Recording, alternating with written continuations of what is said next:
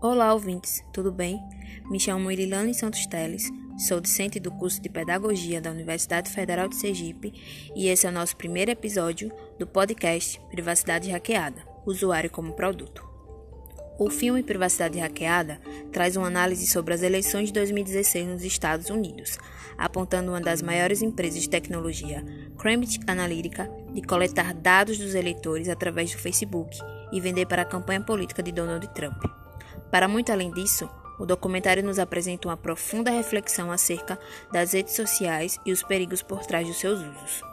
No decorrer do filme, ouvimos expressões como dados valem mais que dinheiro, alegando que os dados pessoais dos usuários das redes são tão valiosos ao ponto de definir uma eleição política, pois através desses dados é possível manipular os usuários acerca de um posicionamento ou ideia que, por consequência, interfere nas decisões desses indivíduos como cidadãos. E as redes sociais podem ser armas, pois diariamente pensamos estar no controle. Escolhemos o que compartilhar, o que ver e as pessoas que queremos criar conexão, quando na verdade estamos sendo controlados, pois nossas escolhas e posicionamentos são manipulados a todo momento, fazendo com que assim o produto sejamos nós.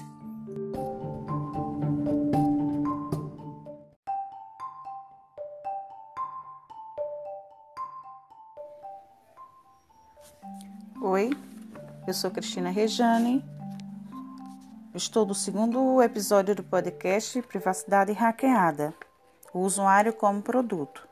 As redes sociais têm tido um papel importante no que diz respeito à disseminação política, mas, embora as manifestações nas redes mostrem que os indivíduos vêm demonstrando interesse no debate político, percebemos na mesma proporção o crescimento da propagação do ódio e da apatia entre grupos políticos opostos, desencadeando assim uma polarização que, que exclui qualquer tipo de discussão que respeita as pluralidades de pensamento e a coletividade democrática.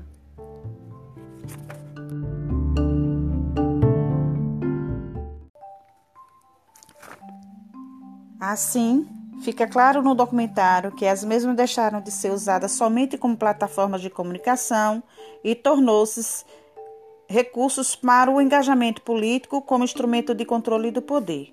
Todavia, quanto mais usa-se as redes para propagar ideologias políticas partidárias, como com o viés separatista, menos se tem uma educação política libertadora e democrática, que visa o debate entre todas para se chegar em um bem comum.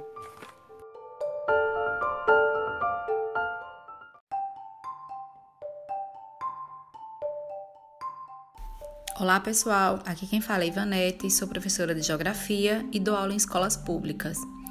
Esse será o nosso terceiro e último episódio.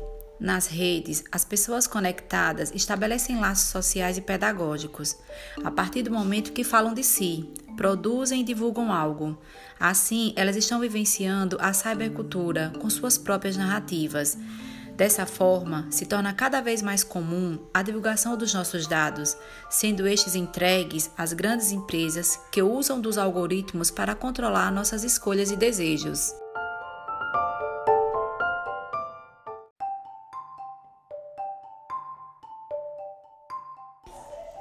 Pensando no quanto estamos sujeitos a nos tornarmos produtos das redes sociais, é necessário que ocorram práticas pedagógicas voltadas para a educação que discuta, junto aos discentes, sobre o que estamos lidando e qual a consequência das redes sociais nas nossas vidas.